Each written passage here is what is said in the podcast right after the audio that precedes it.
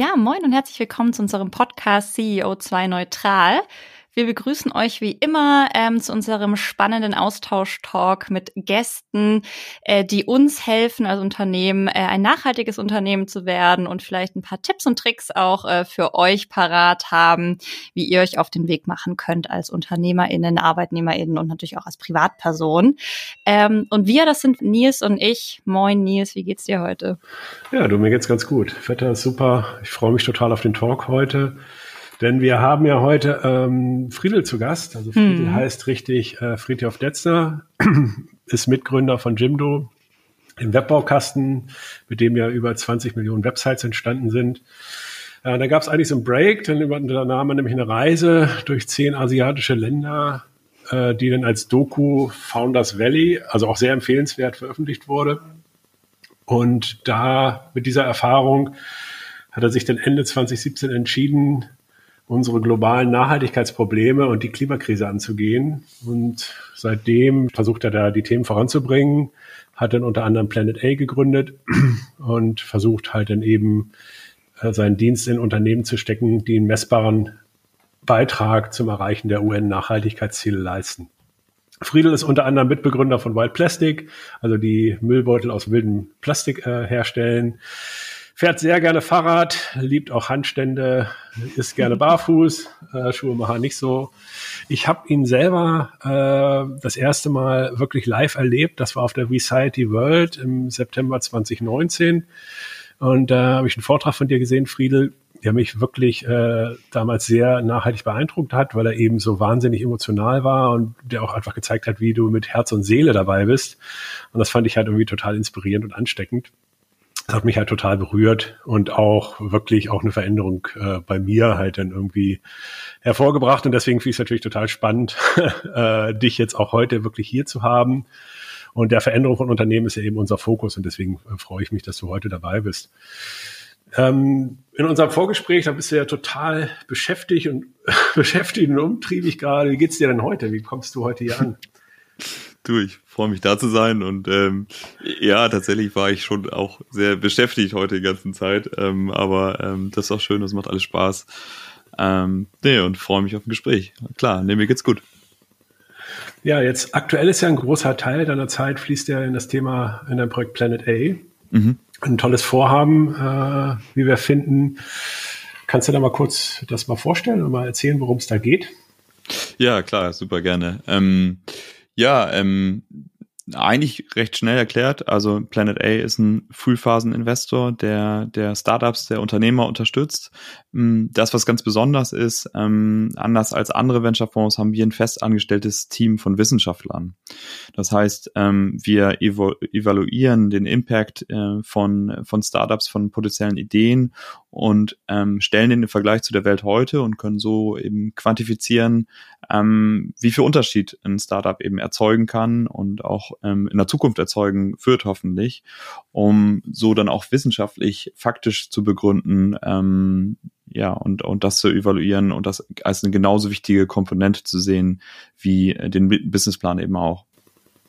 Ja, also da würde ich gerne noch mal mit dir ein bisschen näher drauf eingehen. Also dieses Thema äh, wissenschaftlich, die Messbarkeit, da geht es ja darum eben nicht, wie ein Unternehmen am schnellsten wächst, sondern eben welchen Mehrwert ein Unternehmen für die mhm. Menschheit schafft, richtig? Und ähm, welche Produkte da eben dienlich sind und welche vielleicht auch nicht. Und mhm. kannst du da ein bisschen näher drauf eingehen? Also wie kann man das überhaupt messen und wie auch skalieren? Mhm. Ja, super, super gerne. Ähm ja, für mich ähm, quasi einen Zugang zu der Thematik habe ich äh, quasi nach meiner Reise, die du ja schon ein bisschen erzählt hast, ähm, dazu gefunden, äh, quasi im Aufbau der Firma Wild Plastic. Da habe ich eine ganz tolle Wissenschaftlerin ähm, kennengelernt und die hat uns geholfen, damals den ökologischen Fußabdruck zu berechnen auf Basis von Lebenszyklusanalysen. Und ähm, was wir gemacht haben, ist, ähm, wir uns den Prozess angeguckt, also hast du ja schon ein bisschen umrissen, äh, Wild Plastic unterstützt ähm, Plastiksammlungsinitiativen weltweit ähm, und äh, kauft denen das Plastik ab und macht daraus ähm, sinnvolle Produkte, wo Plastik im Moment immer noch eben die beste Alternative ist. Das ist sowas Triviales wie eine Mülltüte aus gesammeltem Müll. Und ähm, wir haben uns eben angeguckt, ähm, da beispielhaft bei, Wild Plastic, ähm, den gesamten Lebenszyklus eines Produktes. Also wirklich von der Produktion über, den, über die Benutzungsphase bis zum Endlebensszenario, um eben quasi den gesamten ökologischen Fußabdruck bemessen zu können. Und das ist ein relativ komplexer Prozess, weil ich ja alle Masse- und Energiebilanzen in diesem gesamten Leben bilanzieren muss. Also ich hm. muss sagen, okay, woher kommt das? Ähm, wie viel Energie ging da rein? Wie sehen die einzelnen Produktionsschritte aus? Also tatsächlich relativ komplex. Das Coole ist, wenn ich es mache, dann ähm, habe ich tatsächlich eine ziemlich gute Aussage und ich kann die auch eine Referenz setzen ähm, zu der Welt heute. Und ähm, da war das Referenzszenario für Wild Plastic eben äh, eine neue Plastikmülltüte aus, ähm, aus neuem Plastik. Und damals für mich war das ein recht überraschendes Ergebnis, wie viel positiver tatsächlich das gesammelte Plastik ist versus Neuplastik. Mhm. Um das vielleicht so als beispielhaft mal zu sagen, wenn ich ähm, in Haiti Plastik sammle und ich packe das auf ein Containerschiff und schipp das hier rüber, das klingt ja total kontraintuitiv. So, und ich will das auch nicht sagen, dass es gut ist, etwas zu transportieren. Und es erzeugt äh, verbundene Emissionen von 73 Kilogramm pro Tonne, da der Transport. Ähm, wenn ich mir aber angucke, wie schädlich die Plastikproduktion an sich ist, das äh, sind dann ganz schnell 6,5 Tonnen pro Tonne, die ich produziere, da erkennt man relativ schnell, es ist viel wichtiger, eine Zweitbenutzung als Material zu haben, als die Transportwege zu minimieren. Und mh, hm, was ich da quasi damals für mich gelernt habe, ähm, ist, dass man so eine Art eine gewichtete Balance über die verschiedenen Einflussfaktoren haben kann in so einer, in so einer Kalkulation und eben wirklich ist eben alles bilanziert und dann ähm, ja Dinge quantifizieren kann und dann auch Sachen entscheidbar macht. Und ich glaube, es ist mhm. wichtig. Das heißt äh, sozusagen für dich, das ganze Einstiegstor in die Thematik ist tatsächlich die Berechnung und die Datengrundlage, um darauf aufbauend dann auch unternehmerische Entscheidungen treffen zu können. Exakt, so. Und für mich war das, ähm, glaube ich, auch eine wichtige Erkenntnis zu sagen, hey, das kann ich eigentlich als Unternehmer gar nicht berechnen, sondern ich brauche einen Wissenschaftler, der in der mhm. Lage ist, das zu bilanzieren und da eine Aussage zu treffen und das ähm, diese Erkenntnis der Wissenschaft, die muss ich inkorporieren in mein, ähm, in mein Handeln als Gründer. Und ähm, das war schon eine, ja, eine wichtige Erkenntnis für mich an der Stelle, ja wenn jetzt äh, jemand zuhört äh, und mhm. äh, Unternehmerin ist und denkt, boah, voll gut will ich auch. Wie komme ich denn jetzt an so einen Wissenschaftler? ähm, an wen können sich denn äh, EntscheiderInnen wenden, wenn sie jetzt den Weg gehen wollen? Mhm. Ähm, ich habe leider keine pauschale, einfache ähm, mhm. Lösung. Also was wir gemacht haben bei Planet A, wir haben ähm, genau solche Wissenschaftler fest angestellt in dem Team und das ist auch das Besondere mhm. bei uns, ähm, dass wir eben in Abgrenzung zu normalen Venture-Fonds, die eben sehr viel Business-Wissen äh, natürlich haben, das haben wir auch. Ähm, wir stellen nur zusätzlich eben diese Wissenschaftler an, um sehr früh auch den Impact von potenziellen Ideen bemessen zu können und zu sagen, hey, ähm, wie, wie gut ist das eigentlich oder wie viel besser besser ist es eigentlich. Das heißt, ähm, das ist natürlich, glaube ich, schon ein großer Mehrwert. Also wenn wir investieren, dann machen wir immer eine sogenannte LCA, also Lifecycle Assessment, das ist das, was ich eben erzählt habe, ähm, mhm. und helfen so dem Startup selber, das zu quantifizieren, was sie machen. Ähm, ich möchte es ein bisschen einschränken. Also wir machen das in drei Bereichen, weil es ist eine sehr komplexe Bilanzierung tatsächlich. Also wir bei Planet A wir sagen quasi, ähm, also unser Winkel, und das ist natürlich nicht alles, was passieren muss in der Welt, aber der Winkel, unter dem wir Sachen angucken, ähm, der leitet sich eigentlich so ein bisschen auch aus unserem Namen ab. Also wir heißen Planet A, das heißt, es geht um die Bios, also um den Planeten, respektive um die Biosphäre, in der wir natürlich leben. Und wir haben geguckt, welche von den Nachhaltigkeitszielen haben denn direkt mit der Biosphäre zu tun. Und die haben wir genommen und die haben wir in drei Boxen getan, wo wir auch Units reinpacken können. Also quasi die erste Box, ähm, quasi Klimagasreduktion, klar, in, äh, gemessen in ähm, CO2-Äquivalenten äh, in Tonnen. Dann mhm. haben wir eine zweite Box ähm, Abfallminimierung, also Waste, ähm, so dass wir Prozesse beurteilen oder Produkte, die dazu führen, dass weniger Abfall entsteht.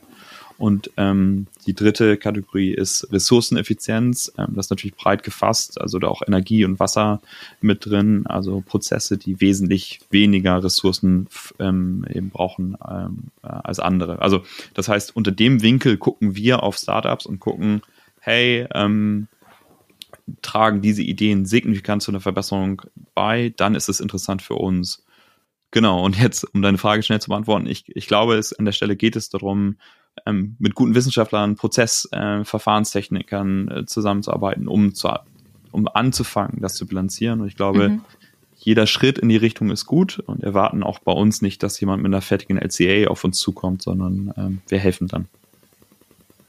Okay, ja, spannend. Äh, was denkt ihr denn, wie viele Unternehmen äh, wollt ihr denn da so begleiten jetzt initial? Mhm. Genau, ähm, wir ähm, streben einen Fonds mit einem Volumen von 100 Millionen an und ähm, sind damit in der, in der Lage, ähm, 30 Unternehmen über mehrere Finanzierungsrunden hinweg ähm, gut zu begleiten. So und ähm, das ist das ist das, was wir anstreben und sind da auf einem echt ziemlich guten Weg hin gerade. Ja. Ja, wow, das ist ja schon richtig Impact. Ist ja super. Äh. Ja und nein, würde ich sagen. Ähm, ehrlich gesagt, ähm, also das klingt nach total viel Geld. Ähm, so, ähm, aber also und das ist es auch, ich will es überhaupt nicht kleinreden. Ähm, nur auf der anderen Seite, die Problemstellungen, die wir haben in unserer Zeit, die sind so groß, hm, da, ähm, da ist es auch gleichzeitig wenig Geld. Und ähm, ich glaube, es geht darum, also für uns geht es um zwei Sachen. Wir wollen zeigen, dass wir mit Planet A wahnsinnig erfolgreich sein können, damit das zu bauen und diese Unternehmer zu unterstützen, weil das sind ehrlich gesagt die Helden dieser Geschichte. Also ähm, und gleichzeitig wollen wir zeigen, dass das sinnvoll ist, durch eine wissenschaftliche Brille auch auf die Ideen von Startups zu gucken. Ähm, weil ich glaube, dass das ein ziemlich guter Proxy auch dafür sein wird, wie erfolgreich diese Unternehmen werden ähm, weil auch eine zukünftige Regulatorik ähm, dazu führen wird, dass die realen Kosten, die entstehen, auch irgendwann bezahlt werden müssen von, von den Firmen. Und letztendlich ist unser Ziel auch zu beweisen, mit Planet A zu sagen, dass die wissenschaftliche Evaluierung tatsächlich auch ein guter Proxy wird für den Erfolg von den Firmen, die wir unterstützen. Und da hoffen wir, dass andere uns ehrlich gesagt kopieren und sagen so, hey, das, was die Jungs und Mädels da bei Planet A gesehen haben, vielleicht war es gar nicht so doof, ähm, das müssen wir auch machen das wäre das wäre total toller Erfolg und das ist auch eine große Motivation von uns. Hm. Ja, ja, also ich meinte das eben auch relativ gesehen. Ne? Also wenn man jetzt sieht, äh, mhm. sehe, okay, also jetzt 30 Companies sich drum zu kümmern, also ich, wir, wir haben jetzt irgendwie auch noch ein Startup gegründet und da weiß ich halt auch, was für Aufgaben dahinter stehen, auch so ein Thema zu begleiten. Mhm. Ähm, ist das äh, schon äh, ein relativ großer, ein großer Start erstmal, wohl wissend natürlich, dass es eigentlich äh, ja um ganz andere Summen oder auch um ganz andere Möglichkeiten ja. äh, am Kapitalmarkt geht äh, als 100 Millionen. Das ist ja, sage ich mal, aus so einer Finanziererperspektive äh, eher noch überschaubares mhm. Invest, so sage ich es mal. Ne? Also insofern, ähm, klar, ja. ist das aber erstmal für einen ersten Schritt äh, schon erstmal eine tolle Sache. Ja. Ähm, ihr unterstützt ja denn nachhaltige Startups. Ähm, ist das, also ich merke so, das eine ist ja das, okay, was ist jetzt der Purpose, ja? Also worum kümmert ihr euch? Ähm, merkt ihr das jetzt irgendwie auch nach innen? Also äh, habt ihr jetzt irgendwelche, also wie, wie bildet ihr dieses Thema Nachhaltigkeit auch nach innen ab? Ähm, seid ihr auch selber ein nachhaltiges Unternehmen? Also worauf achtet ihr da bei euch? Mhm. Ähm, ja, ich glaube selbstver selbstverständlich. Ähm, und also ich glaube, all das sind, so, sind ja auch so Teile ähm, eines eigenen Reflexionsprozesses, ähm, wie man sich ändert und was man so machen kann. Also ich glaube, da kann man die üblichen Sachen aufzählen, aber ähm, keine Ahnung, für uns ist zum Beispiel, wir sind ein sehr internationales Team, also ähm, oder sehr verstreut. Ein Teil von uns sitzt in Hamburg, ein anderer Teil in Berlin, jemand in Köln. Aber zum Beispiel Lena, ähm, die Impact-Chefin, die ist tatsächlich, ähm, die sitzt in Südafrika und mhm. ähm, die hat davor die Entwicklungshilfe in Ostafrika geleitet ähm, für die deutsche Bundesregierung und davor den Klimabeirat ähm, beraten auch. Und ähm, wir sind halt ein Remote-Team ohne Office und arbeiten halt so die ganze Zeit. Und ähm, ich ehrlich gesagt genieße das total, ähm, ja, ähm, diese Arbeitsmethode. Und ähm, an der Stelle mh, war das auch für uns ähm, so, dass Corona, mh, also in dem persönlichen Erleben für uns nicht so schlimm war, weil es uns äh, eigentlich so einen Weg geebnet hat, ganz viele Fundraising-Calls ähm, auch per Zoom zu machen und gar nicht so viel zu reisen. Also dass das sozial quasi akzeptiert ist, dass wir so die Geschichte erzählen. Ähm, das hat unglaublich viel Reisen gespart, was ich aber auch persönlich wirklich gut finde, weil wir einfach in einer hohen Geschwindigkeit laufen konnten. So. Ja, ja auf, eine, Entschuldigung. Erstmal du. Äh, ich finde, das ist so eine, so eine spannende Beobachtung, ne? dass wenn man sagt, wenn man Fundraising machen äh, muss und darf, in einem Fall, dass irgendwie mhm. immer noch diese Erwartungshaltung zu sein scheint, dass man dann persönlich da aufschlägt sozusagen. Und wenn man mhm. dann auch überlegt, wenn ihr aus allen Teilen der Welt, wahrscheinlich nicht im vollen Team, aber so zwei, drei Leute anreißen würdet, was das ja auch wieder für einen Fußabdruck mhm. hinterlässt sozusagen. Also das ja, ist also manchmal, ja, exakt. Nee, total, ähm, total ehrlich gesagt. Ähm, und ich meine, ich kann das auch verstehen. Also es ist ja natürlich, wenn ähm, ich, ich glaube an der Stelle möchte ich sagen, wir, wir sind ja ein neues Team, was einen Fonds baut. Und ähm, mhm. letztendlich kann ich verstehen, dass typischerweise Investoren letztendlich natürlich lieber oder gerne in Teams ähm, investieren, die halt schon die zweite, dritte, vierte Generation von Fonds haben, das ist natürlich eine, also das ist sicherer, also offensichtlich sicherer. Ähm, so und ich glaube, für uns äh, ist da natürlich eine Herausforderung entstanden zu sagen, hey, ähm, wir, wir sehen da aber was, also wir stellen uns anders auf. Und es hat für mich auch eine ganze Zeit gebraucht, um das eigentlich artikulieren zu können, weil ähm, also wir sind letztendlich in keiner ganz anderen Lage als Startups, ne? Also du gehst auch auf Fundraising-Tour und sagst so, mhm. äh, woher bekomme ich denn das Geld, um das eigentlich zu tun? Und dann sind 100 Millionen auf einmal wieder ganz schön viel Geld, wenn man die zusammensuchen soll. So, ähm, genau. Und ähm, ich glaube, letztendlich kann ich das jetzt halt benennen. Ähm, ich glaube, wir bringen eine Innovation in diesen Markt rein, eben durch die Quantifizierbarkeit von dem Impact. Und das kann man nur tun, wenn man das Team grundsätzlich anders aufbaut, dass man eben Wissenschaftler fest in das Team mit reinnimmt. Und ich glaube, an der Stelle kann man sagen, so eine Innovation, das ist wahrscheinlicher, dass die von einem neuen Team kommt, als von einem existierenden Fonds. Und ähm, das ist auch, glaube ich, der Grund, warum wir viele erfolgreiche Gespräche führen, weil Leute dem der These halt zustimmen und sagen, ja, das stimmt, das macht Sinn und dann können wir es halt darlegen, wie wir es machen und dann kriegen wir dieses Vertrauen ausgesprochen und da bin ich sehr dankbar für. Sehr, sehr spannend.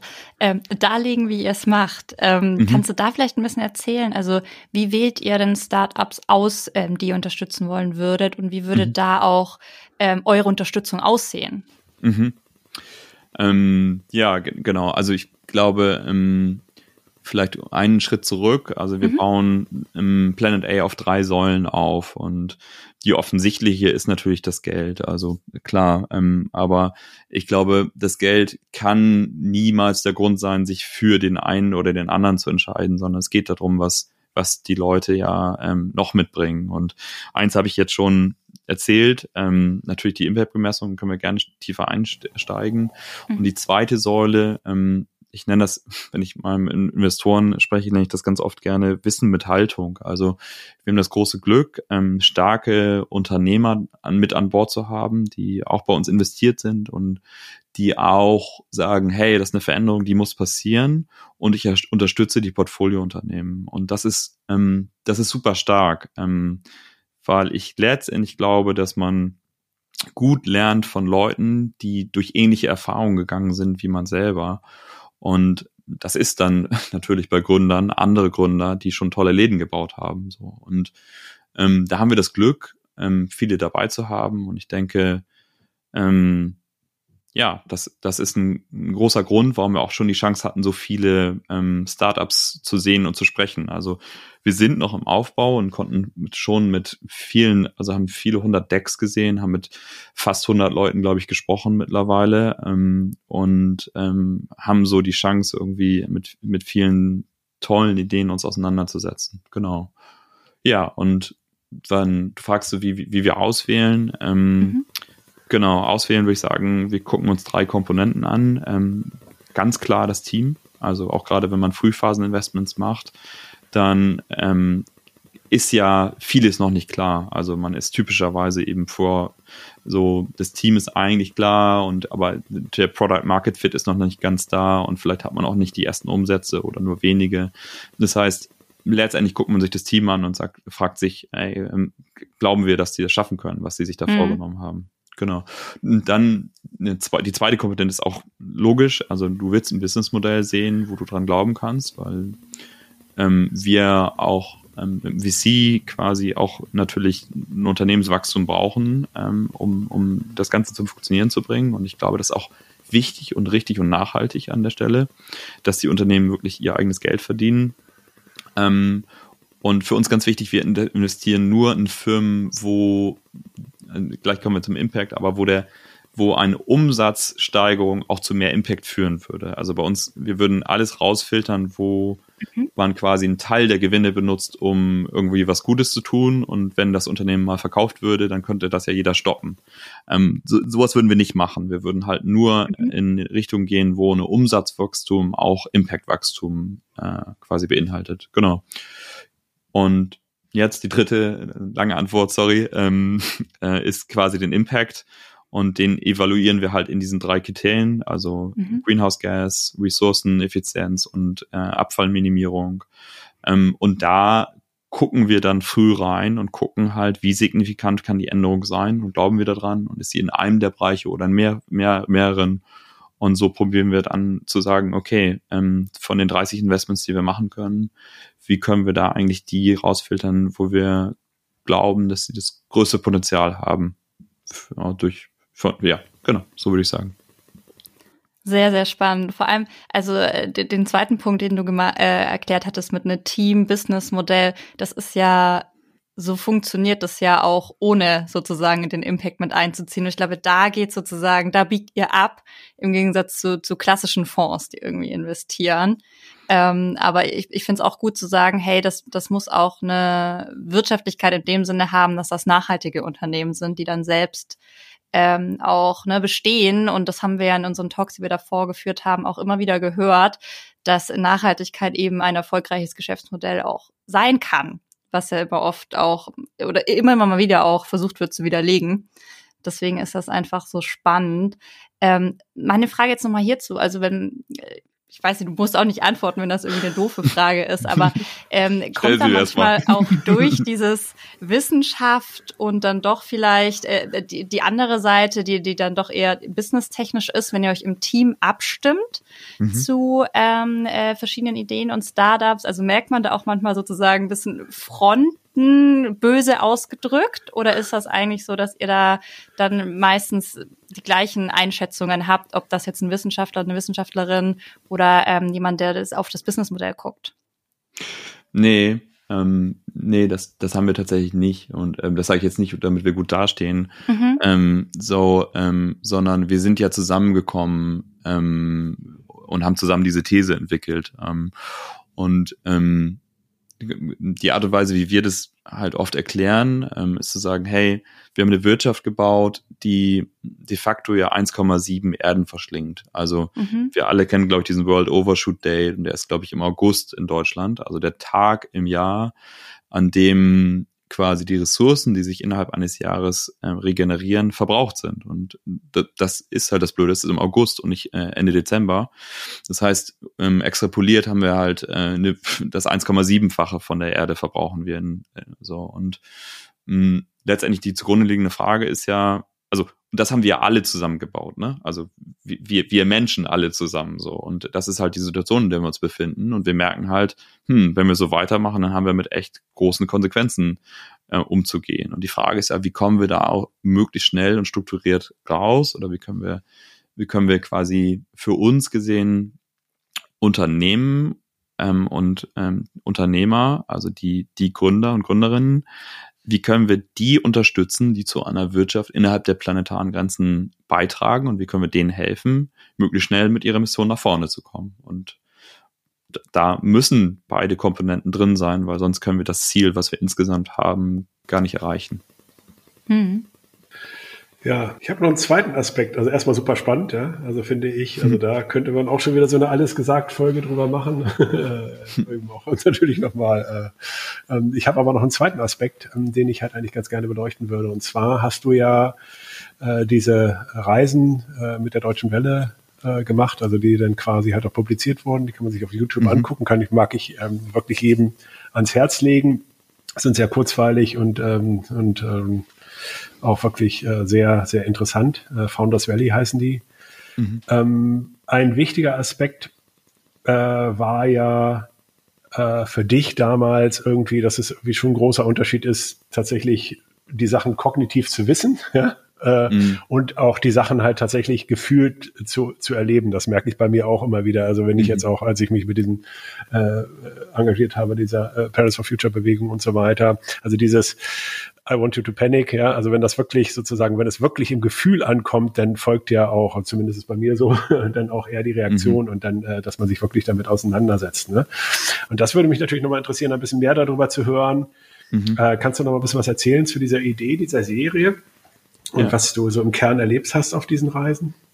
Ja, ähm, super gerne, ehrlich gesagt. Ähm, ich habe ja quasi, also ich habe ja 18 Jahre mich mit dem Thema Webseiten auseinandergesetzt und ähm, quasi immer von dem einen, aus dem einen Unternehmer nehmen wurde das nächste und immer wieder das nächste. Und es war, also war super mega spannend, mir hat das ganz viel Spaß gemacht, aber ich äh, habe eben auch das Gefühl gehabt, ich möchte noch mal was anderes machen. Und, äh, und mh, durch, durch diese Reise, ich glaube, ich bin da zugegebenermaßen einigermaßen naiv rangegangen und Naivität wird, glaube ich, ganz oft äh, ähm, mit negat also negativ beurteilt und ich glaube, in, manchmal ist es auch sehr positiv, weil Naivität manchmal Menschen Sachen tun lässt, ähm, die sie noch nicht ganz begreifen können. Und das kann manchmal auch gut sein. Und ich glaube, für mich war das so eine Situation. Ich wusste eigentlich nicht ganz genau, was auf mich zukommen würde mit diesen 120 Drehtagen, die ich mit dem Kamerateam unterwegs war. Und wir haben wie gesagt, zehn Folgen gedreht und ähm, ich habe dann mit fünf Journalisten von der Deutschen Welle zusammengearbeitet und wir haben uns eben gesagt, hey, wie können wir das eigentlich interessanter machen? Ähm, und dann haben wir gesagt, ja, okay, wir nehmen zehn von den 17 UN-Nachhaltigkeitszielen als Themenklammern, so dass wir einen thematischen Zugang mhm. ähm, zu jeder Episode hatten. So und dann haben wir, kann ich auch gerne ein paar Beispiele nennen. Also zum Beispiel ähm, Thema Wohnen haben wir in Hongkong gedreht, teuerste Stadt der Welt. So ähm, und dass das nicht nur cool ist, wenn was teuer ist, ist halt klar. Und für mich war das so ein totaler Rollenwechsel. Also von Unternehmer sein und so ungefähr der ganze Kosmos, in dem man sich befindet, ist das eigene Unternehmen bauen. Das ist überhaupt nicht verkehrt. Ähm, aber auf einmal bin ich auf so einer Reise und ich bin auf einmal so in, in, einem, in der Rolle eines Suchenden, eines Fragenden, die ich vorher noch nie inne hatte, ehrlich gesagt, diese Rolle. Und ja, dann stehst du auf einmal mitten in Hongkong in so in, in einer Wohnung und sprichst, ähm, stehst in einer ganz normalen Wohnung, die eigentlich bei uns würde man da als Familie drin leben. Da wohnen dann aber fünf Familien drin. So, und du sprichst mit einer Mutter, die auf dreieinhalb Quadratmetern ihr Kind ähm, großzieht. Und wie gesagt, es ist wieder kein Einzelfall, sondern 500.000 Menschen leben in so subdivided homes in Hongkong. Und das ist äh, erstmal krass irgendwie. Also es war für mich krass, auf einmal selber da zu stellen und zu stehen und der Fragende zu sein. Also mittendrin zu sein. Und ähm, das war, da bin ich ganz dankbar, dass ich das sehen konnte. Und so ging es dann auch weiter, um vielleicht noch zwei, drei Beispiele zu nennen. Ähm, wir haben das Thema Arbeit, haben wir in Bangladesch gema äh, gemacht und ja, Bangladesch ist einfach, also alleine, wenn man sich da über die, die Straßen bewegt, wie voll das ist und wie man kann eigentlich diesen Bevölkerungsdruck spüren, also so wie viele Menschen gleichzeitig auch konkurrieren um Arbeit und ähm, ich habe da ein Kind begleiten können, mehrere, mehrere Tage. Wir haben quasi das, die Schule, die auf einer Plane ausgebreitet wird, vor der Fabrik quasi eine Stunde lang. Ähm, das haben wir porträtiert und ich bin halt auch durch den Schul- oder durch den Arbeitsalltag dann mal mitgelaufen und habe den gesehen und das ist schon sehr eindrücklich, will ich das eigentlich nur beschreiben, weil es einfach ähm, ganz viel mit einem macht, das wirklich selber zu, zu erleben. Ja, und vielleicht ein drittes Beispiel, was mich eigentlich am meisten gepackt hat. Ähm, ich bin äh, Zentralindien äh, haben wir, oder in Indien insgesamt haben wir die Folge über Klimawandel als Thema ähm, gemacht und ich habe da in Zentralindien mit mm, einem Farmer gesprochen und dieser Farmer, der hatte probiert, sich das Leben zu nehmen. Mhm. Und das hat er gemacht, weil er die dritte Missernte in Folge hat und ähm, ja, sein Saatkalender, der jetzt quasi ewig schon funktioniert hat, eben nicht mehr funktioniert. Also Starkregen an unterschiedlichen Tagen ist nicht so absehbar. Ähm, der kennt das Wort Klimawandel nicht. ähm, aber es ist auch kein Einzelbeispiel, sondern der ganze Bereich, der wird auch Suicide Belt genannt, weil man die Korrelation zwischen der Selbstmordrate von Farmern und den geänderten Wetterdaten statistisch belegen kann. So und ich glaube, das ich, da ist gar kein, da, also für mich war es einfach krass, das alles erleben zu dürfen. Das war ein großes Geschenk. Ähm, aber ja, es, vieles davon war mir vorher auch selber als Person bekannt und natürlich habe ich jetzt ein anderes Gefühl dazu, wenn man mit diesen Menschen halt vor Ort einfach selber mal gesprochen hat und da bin ich ganz dankbar, dass ich dieses Erlebnis machen durfte, ehrlich gesagt, aber es war auch furchtbar krass. Hm. Ja, das kann ich mir vorstellen. Vor allen Dingen ist natürlich dann auch die Frage, ich meine, wir sitzen jetzt hier und machen uns halt irgendwie Gedanken über nachhaltiges Unternehmen. und wenn es dann mhm. natürlich irgendwie nochmal ganz krass auf einem anderen Level halt tatsächlich erstmal um die Existenz geht, äh, mhm. sind das natürlich auch ganz andere Fragestellungen. Ne? Und da ist natürlich ja. auch die Frage, wie kann man da auch in solchen Kontexten überhaupt helfen, äh, ja, also sozusagen, also am Ende ja auch beides zu tun, ja. Also mhm. sowohl mhm. halt über das Nachhaltigkeitsthema halt vorwärts zu bringen, aber auch eben äh, äh, aber auch eben natürlich den Menschen auch vorzuhelfen. Also wir machen ja relativ viel mit der Welthungerhilfe und so. Das sind natürlich mhm. dann schon noch echt wirklich komplexe Fragestellungen, wo ja auch diese unterschiedlichen Nachhaltigkeitsziele, wo man ja auch wieder merkt, wie stark die miteinander zusammenhängen. Ne? Total, ehrlich gesagt. Also eindrücklich für mich auch an der Stelle. Ich habe mit der bekanntesten Klimaaktivistin in Indien gesprochen und ähm, ja, ich glaube, wir, man guckt natürlich nach Indien und sieht eine aufstrebende Weltwirtschaft oder eine, eine Wirtschaft macht an der Stelle und sieht auch, wie der CO2-Fußabdruck ähm, steigt. Und wir haben natürlich irgendwie, man denkt so, ja, okay, puh, wie, das, wie ist denn das? Auf der anderen Seite sind da Menschen, die, die, die leiden schon unter der Problemstellung, die wir im globalen Norden quasi ja verursacht haben. Und ähm, jetzt verlangen wir von denen so ungefähr, dass sie mit weniger CO2-Budget auskommen ähm, und das immer schön äh, begrenzen. Und ähm, für die geht's natürlich auch auf Kosten von ihrem wirtschaftlichen Wohlstand oder in dem Entwicklungspotenzial. Und das sind echt, finde ich, schwierige Aufgabenstellungen, weil wir haben das Problem verursacht hier im globalen Norden. Jetzt verlangen wir von denen, dass sie bitte nicht unsere gleichen Fehler oder die Sachen wiederholen. Ähm, also es sind, es sind sehr komplexe Fragestellungen, finde ich. Ähm, und es ist auch irgendwie so eine Feststellung für mich gewesen. Es gibt also es gibt keine so einfachen, simplen Antworten und das ist irgendwie auch eine Realität davon.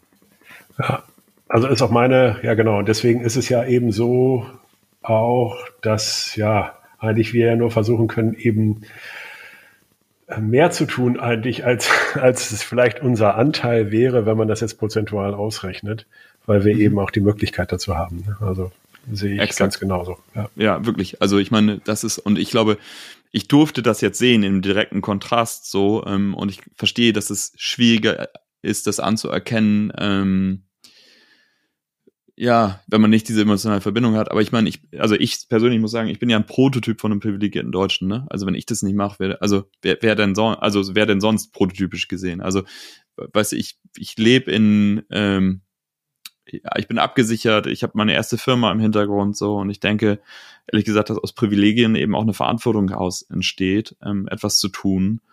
Und ich glaube, das zu sehen und anzuerkennen, das würde ich mir halt wünschen. Also ich, ähm, ja, ich möchte, ja, das ist, glaube ich, also und wir sind alle im, im Vergleich zu dem, was ich da gesehen habe, sind wir alle ziemlich privilegiert. Hm. Um nochmal bei dieser Komplexität zu bleiben. Ähm, was, uns umtreibt und immens beschäftigt, ist, wie wir mit unseren Emissionen umgehen, die wir nicht vermeiden können mhm. ähm, und wie wir das kompensieren. Und dann kommt ja immer relativ schnell diese Frage, Macht man das jetzt im Ausland? Also ist es sinnvoll, irgendwie jetzt in Asien ein CO2-Kompensationsprojekt zu unterstützen? Sollte man eher das vor der Haustür machen? Mhm. Wie sind da auch wieder die Zusammenhänge? Äh, hast du da, kannst du uns da was mit auf den Weg geben? Deine Einschätzung zu dem Thema? Mhm also an der Stelle wäre es viel ähm, schlauer, wenn jetzt äh, Lena hier am Mikro wäre oder Benny. Äh, also die, die würden, ähm, die würden, glaube ich, äh, eine bessere Antwort geben als ich. Ähm, also mh, ich glaube, ich meine, letztendlich ist klar, die besten, also viel besser als kompensieren ist halt nicht machen. So, mhm. ähm, das ist, glaube ich, klar. Ähm, und ähm, ich glaube, da ähm, ja, da, da sollte man sich Mühe geben zu überlegen. Ähm, ich selber bin da auch nicht, ähm, also ich mal sagen, so ich, was mir zum Beispiel leicht fällt, ist auf ähm, Fleisch zu verzichten. Das habe ich jetzt irgendwie ein paar Jahre, ähm, das kriege ich gut hin und äh, das tut mir nicht weh. Was mir zum Beispiel echt weh tut, ist ähm, nicht zum Surfen zu fliegen. Also ich kite total mhm. gerne und fahr, flieg, ähm, surf gerne in der Welle und äh, die Welle in Norddeutschland ist halt überschaubar. Ähm, das ist zum Beispiel was, was mir weh tut, also darauf zu verzichten und da, das mache ich auch nochmal hin und wieder, ne? Also, und dann probiere ich es zu kompensieren. Ich glaube da, mh, mm, ich glaube, es geht darum, so einen, so einen Dialog dazu zu haben mit sich selber und zu überlegen, wie kann ich da besser werden und ich glaube dann, sich zu informieren, was sind gute, gute Projekte, ähm, keine Ahnung, das ist, also ich meine, ich kompensiere meine Flüge mit Atmosphäre. Ähm, ich habe, äh, ich finde ähm, das Konto bei Tomorrow zum Beispiel gut, aber es gibt auch andere Alternativen wie GLS oder Umweltbank, ähm, wo ich quasi darüber nachdenke, was mein Geld auch bewirkt und wie es eingesetzt wird. Ich glaube, das ist was unterschätzt ist, wo viele Leute nicht drüber nachdenken. Ähm, genau, dann ich glaube, es ist halt ein komplexes Thema. Ich will es gar nicht, also ähm, es sind viele Aspekte und ich glaube, ähm, man muss viele Sachen beachten. Also ja. Total. Also für uns fühlt sich das ab und zu einfach so an, als muss man da irgendwie, äh, also wir versuchen einfach für uns eine Richtung und, und Fokuspunkte zu setzen und dann danach irgendwie auch zu handeln. Na, also mhm. Nils hat das Beispiel der Welthungerhilfe genannt irgendwie. Das, äh, da zahlen ja SDGs ein und dann versuchen wir eben dadurch unsere, unsere Spenden und was wir noch so geben wollen, auch in diese Richtung zu lenken. Mhm. Und das eben über, also wir sind bei der GLS Bank etc. Und mhm. ähm, da kann ich dir ein, die Folge mit der Gral empfehlen, wenn du mal reinhören willst in mhm. unserem Podcast, in dem haben ja, wir gesprochen. Das war super. ja, toller Typ. Ja. Ähm, und aber wie du sagst, ne, diese, diese Komplexität dieses Themas ist immer wieder das, woran wir auch immer wieder äh, nicht an unsere Grenzen stoßen, aber immer wieder sehr viel überlegen müssen, uns mhm. finden müssen, mit Leuten wie dir und anderen sprechen, äh, damit wir das irgendwie zu fassen bekommen. Ne? Es ist mhm. einfach, es ist halt keine Ja oder Nein oder Schwarz- nee. oder Weiß-Welt. Ja, und ich glaube auch, ähm, also das ist halt, ähm, also sagen wir so, das ist ja ein komplexes System insgesamt. Also wir sprechen jetzt gerade über persönlichen Konsum, das ist ein mhm. total wichtiger Teil. Ähm, dann geht es um Regulatorik, also dass die wirklichen Waren Kosten quasi auch bezahlt werden von Unternehmen, wie für uns selber. Ähm, dann äh, geht es darum, äh, welche Unternehmen, also bei uns geht es um das Thema, welche neuen Unternehmen sollten dann entstehen, welche neuen Produkte und Services. Ähm, mhm. Und dann geht es um die Transformationsprozesse von den großen bestehenden Unternehmen, so dass sie sich auch transformieren können, ohne dass sie bankrott gehen. So, also das ist halt ein komplexes Problem und ich glaube, die haben alle miteinander zu tun, diese Faktoren. Also ich glaube, eine schärfere Regulatorik kann ich manchmal nur einbringen, wenn ich auch sehe, dass es wirklich Alternativen gibt und die Alternativen sind wichtig. Also ich will nur sagen, das ist auch alles interdependent und es müssen auf mehreren Ebenen müssen Dinge passieren, damit es auch schnell vorangeht. So. Ein Aspekt habe ich noch, ähm, äh, ja, ja, genau. Also wir hatten, wir hatten, wir, hatten jetzt gerade, wir hatten jetzt äh, gerade jetzt mit Science-Based Target gesprochen, die ja auch wie das ganze Thema messen. Ja, das hatte ich, mhm. habe ich jetzt gerade auch so im Hinterkopf, äh, was ich halt dann irgendwie sehr interessant finde, weil es eben auch die ganz großen Unternehmen betrifft. Ähm, ja, äh, was, was ich immer so faszinierend finde oder was ich bei mir halt so faszinierend finde oder auch in meinem Umfeld, ist ja, wenn man, wenn die Menschen das wirklich, das wirklich ankommt, ja. Also ich sag mal so, mhm. wenn ich jetzt mal von mir gucke, äh, weiß ich irgendwie seit meinem BWL-Studium eigentlich, dass ja irgendwie die externen, externen Kosten oder die Planetenkosten, wie auch immer man die bezeichnet, äh, ja, ja, irgendwie eigentlich in die Rechnung mit rein müssen, ja. Also das ist mhm. ja, das ist ja offensichtlich, ja. Und, ja. Äh, und trotzdem habe ich eigentlich erst, äh, also habe ich eigentlich so für soziale Themen mich immer mal wieder so engagiert, aber dieses, dieses Klimathema eigentlich erst wirklich richtig ernst genommen äh, seit ein paar Jahren. Ja? Mhm. Und, ähm, und da möchte, würde ich mir natürlich einfach wünschen, ja, also dass dieses Erleben halt wir noch bei mehr Menschen irgendwie erreichen können. Ne? Und da äh, das ist halt, deswegen finde ich es auch so wichtig, halt dann irgendwie auch immer diese Beispiele halt zu präsentieren und da mhm. ähm, also auch einfach mehr Menschen irgendwie anzusprechen. Ähm, also das ist wirklich, denn, weil dann wird ja wirklich eine Verantwortung übernommen. Und das fand ich ja eigentlich so spannend, jetzt auch bei Mimi in der Diskussion zum Beispiel, dass wenn die Leute erstmal auf dieser Straße sind zu mehr Nachhaltigkeit, mhm. eigentlich ja. halt alle Entscheidungen auch bewusster treffen, dann kommt plötzlich das Thema Energie und dann kommt das Thema Bank und dann kommt, ne, und so kommen diese Themen mhm. halt irgendwie mit, dass halt irgendwie auch einfach äh, jede Entscheidung hinterfragt wird, ja. Ähm, oder Fleischkonsum und so weiter. Ja. Ähm, hast du da noch Ideen, äh, was wir da, wie wir das noch besser erreichen können? Also ich will ja selbstkritisch mit mir selber sein. Ne? Ich ähm, quasi vor dieser Reise, die ich gemacht habe, war ich dem nicht so aufgeschlossen wie jetzt. So, also nicht so, dass ich da nicht viel drüber nachgedacht habe und dass es auch ein Interesse war. Aber dieser Handlungsdruck ist für mich durch das Erleben schon passiert. Und ich erwarte nicht direkt, dass jemand anderes sich das anhört und denkt so, ja, hast recht, Friedhof, stimmt und jetzt mache ich das genauso, sondern ähm, so, ich glaube, es ist ein Erlebnis gewesen für mich, deswegen ist es auch nicht eins zu eins übertragbar. Ich will nur sagen, sich aber aktiv quasi mit dem Thema auseinanderzusetzen, und ist ja, man kann ja auch einen anderen Bezug damit dazu entwickeln, ähm, das würde ich schon für extrem relevant finden, dass das auch jeder tut in, in, in, in, in auch im richtigen Maße, weil das ist ja, also ist ja klar, dass es das ein Problem unserer Zeit ist und dass auch das quasi relevant über unsere Zukunft entscheidet. Und ich glaube, man sollte da eine Meinung haben. Und ich will nur sagen, mich hat diese Reise und die Situation, dass ein Kamerateam war und dass die Kamera auf mich hielt, das hat mich gezwungen, auch eine Meinung zu haben zu dem, was da draußen mhm. passiert. Das war, also ich will es überhaupt nicht, das war glücklich für mich, weil es mich in eine Situation gezwungen hat. Ähm, und deswegen habe ich so ein, so ein schnelles Erleben gehabt. Aber ich glaube, es geht um die Auseinandersetzung mit diesem Thema. Ja. Das klang jetzt fast schon so ein bisschen nach einem Appell. Ähm, wir, wir, bieten am Ende immer unserem Gast an, äh, nochmal loszuwerden, was er sie unbedingt loswerden wollte. Hm. Ähm, hast du da noch was, was du gerne uns und äh, den HörerInnen mitgeben würdest? Ja, vielleicht würde ich das wiederholen ehrlich gesagt. Also, ähm, hm.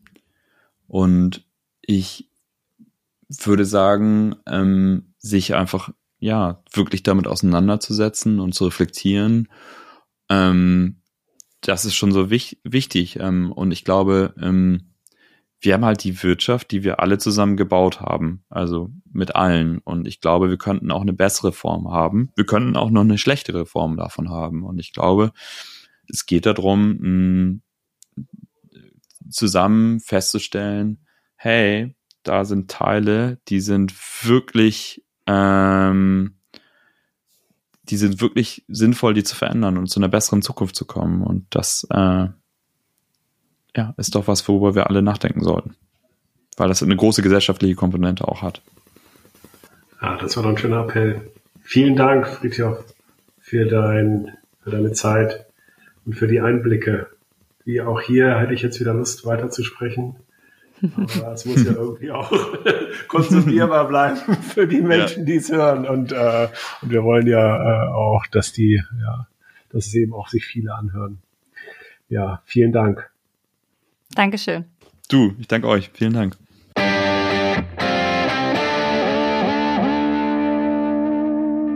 Ja, hi Nils. Wir haben mit Friedhof gesprochen. Das ja. war ein tolles Gespräch mal wieder, ne? Ja, also sehr eindrücklich. Äh, die ruhige Art und äh, echt super. Also hat mir auf alle Fälle, äh, ja, hat mir halt auf alle Fälle noch ein paar Ecken nochmal wieder so Bestätigung ge gegeben, beziehungsweise auch nochmal die Augen geöffnet. Was hast du denn so mitgenommen? Ja, also die, diese Art kann ich so bestätigen und ich fand es so großartig, dass so viele Emotionen mit rübergekommen sind. Also das hat total was mit mir gemacht irgendwie. Und ähm, wenn ich jetzt so auf den ersten Teil unseres Talks und wieder an Planet A so ein bisschen denke, dann freut mich das einfach so doll, dass halt mittlerweile da äh, dieses Wirtschaftssystem, in dem wir agieren, äh, diese, diese Fonds und anderen Lösungen gefunden werden, die eben den, den Impact, den nachhaltigen Impact mit einbeziehen und das eben fördern, damit wir wirklich nachhaltige Unternehmen jetzt in dem Fall neu aufbauen. Ähm, aber natürlich haben wir ja auch in anderen Talks es schon gehabt mit Lea zum Beispiel, dass auch bestehende Großunternehmen sich dem mittlerweile annehmen. Und das ist einfach so eine gesellschaftliche Entwicklung, die mich auch positiv stimmt bei all dem, was uns ja so Angst macht, ne? Ja, ich habe eben auch noch mal für mich äh, noch mal reflektiert und dieses, ich mal sag mal, äh, unfuck the system, äh, ja, also dass man jetzt einfach auch noch mal guckt, okay, also was kann jetzt eigentlich korrigiert werden oder was können wir auch eigentlich korrigieren an dem System, in dem wir erleben, auch an diesem wirtschaftlichen System. Also an mhm. welchen Stellen müssen wir denn tatsächlich was verändern und schleifen? Ähm, dass das natürlich ja, elementar ist, gerade äh, jetzt im zweiten Teil des Gesprächs kommt uns ja nochmal besondere gesellschaftliche Verantwortung zu, weil ja, weil wir es ja tatsächlich äh, als Privilegierte ja nochmal einfacher haben als Menschen, die halt irgendwie tatsächlich ums Überleben kämpfen, äh, in ihrem, in ihrem Teil äh, der Welt, was sie ja auch eben ja auch teilweise halt natürlich wiederum uns zu verdanken haben. Also insofern hilft es nur, äh, ja, da einfach besser zu werden und sich immer weiter anzustrengen. Ja. Also das ist, wird uns nichts anderes übrig bleiben. Total. Und ich habe wieder gemerkt, wie großartig ich die SDGs als Rahmen finde. Ne? Also einfach, die genau diese, diese globalen Zusammenhänge ja auch würdigen und Themen bieten, wenn man auf Reisen geht oder wenn man Veranstaltungen macht. Ich finde, das ist es schön, ja. schön zu sehen einfach. Ja. Nils, ich muss mir, glaube ich, erstmal einen Kaffee machen und äh, ja. äh, bisschen runterkommen. Das war ähm, auffüllend ein bisschen. Ja, super. Okay, Maike, ich auch. Mach's gut. Bis dann. Bis bald. Tschüss. Ciao.